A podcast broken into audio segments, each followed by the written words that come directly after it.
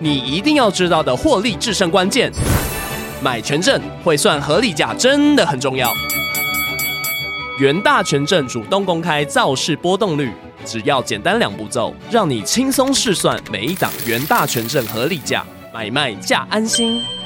权证为高杠杆投资商品，有机会在短时间内获得极高报酬或蒙受权利金的损失。购买前请先了解相关风险及详阅公开说明书。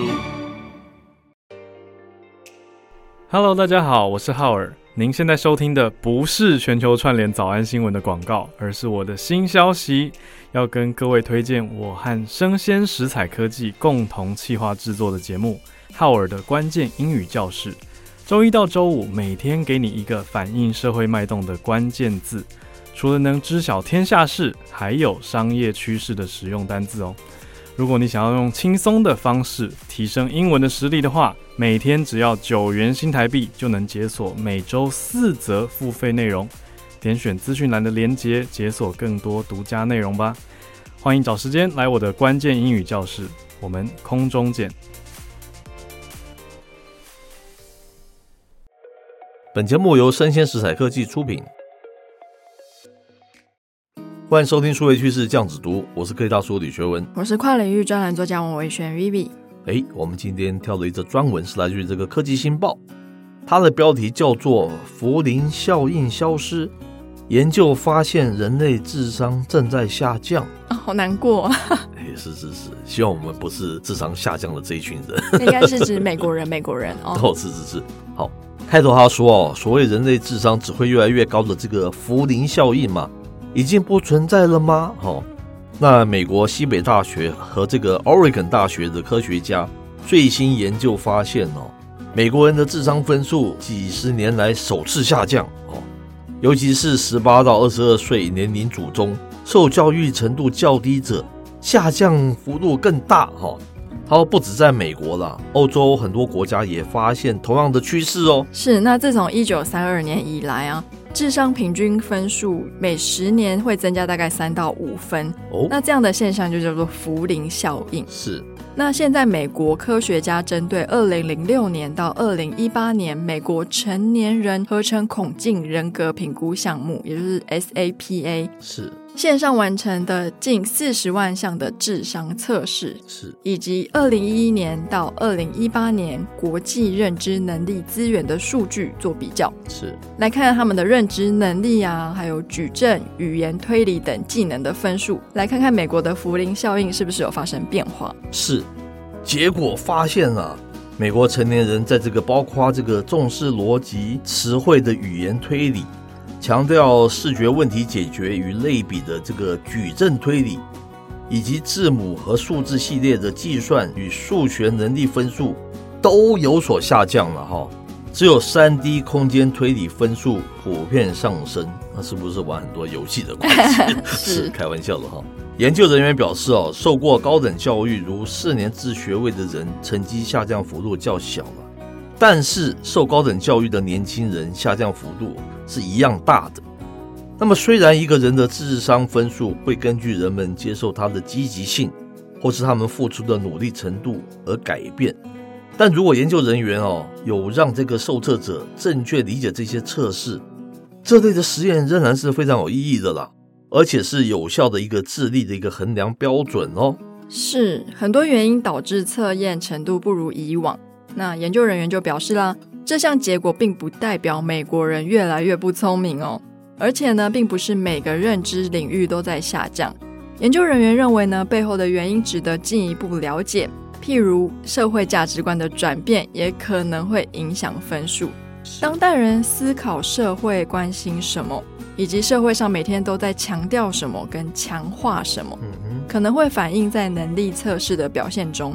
譬如像这几年越来越重视 STEM 的教育嘛，S 就是 Science，T 是 Technology，E 是 Education，M 是 Mathematics 就数学，是可能代表在其他领域像是抽象推理，在学校受到的关注会比较少，所以测试的分数比较低，嗯，也可能只是受测者越来越不擅长这一类的测试。是，那研究团队目前也依据一份长达四十年的资料库来理解这些社会因素。是。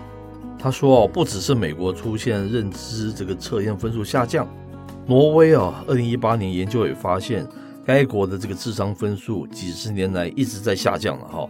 那挪威研究人员分析，一九六二到一九九一年之间出生的这个挪威男性的智商分数，发现一九六二到这个一九七五年之间出生的人，智商分数每十年可以增加百分之三，哈，还不错。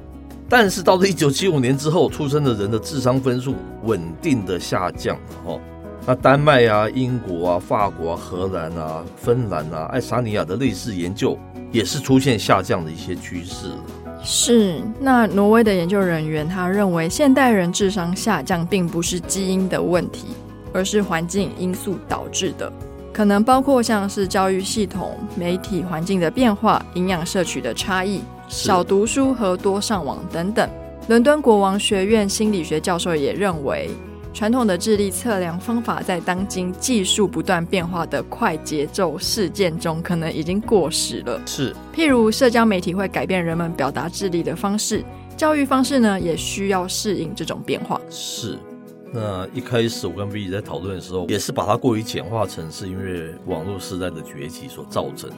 嗯，可是当我看到挪威他们在一九七五年之后分数也开始下降。好像不能说是网络嘛，那个时候也没有什么网络问题啊。嗯，所以我们不能这样子简单的就说它是因为网络啊，对不对？让大家身心灵就放在那个上面，看一些比较刺激、sensation 的感官的东西，让别人让你的智商会下降，好像是不能这样子简单的讲。因为根据挪威这样讲。一九七五年他就开始下降了，对不对？对。那今天他们智商是不是变得已经变得像小学生一样？应该是不至于。开玩笑，开玩笑，他有一个最低限度嘛，对不对？是。那真的不知道是什么原因呢？B 觉得呢？我觉得可能真的是评估的标准会有点不一样，因为像我们现在的教育系统跟我们十年前、五十年前，其实我觉得应该不太一样。是。像我妈说，她以前是念什么国立编译馆是的那个教科书哦。是。可到我那个年代，我们学的东西已经完全不一样了。是。所以我觉得跟时代的眼镜造成教育体系的变化应该有很大的关系。没有错。那再来是我觉得网络普及之后可能会加剧这样的影响，是因为我们很多专有名词我们不需要牢牢的记在脑中，是我们只是需要在要用的时候上网查一下，马上就可以讲出一番大道理。是。可是相对的，我们会不会就是过于限于这个传统的那些指标啊？对不对？比如说你背诵能力很好，算是一个智商能力可能高的一种表现。问题现在不需要背诵，所以它就低。我一直说说智商高低，这个本身就蛮难去衡量的，不是吗？是因为因为时间在改变嘛，对不对？人的那种工具性在降低，他自己本身不需要成为一个工具啊。像我以前在念托福念什么东西，我都是把整本资料好像把自己变成是一个。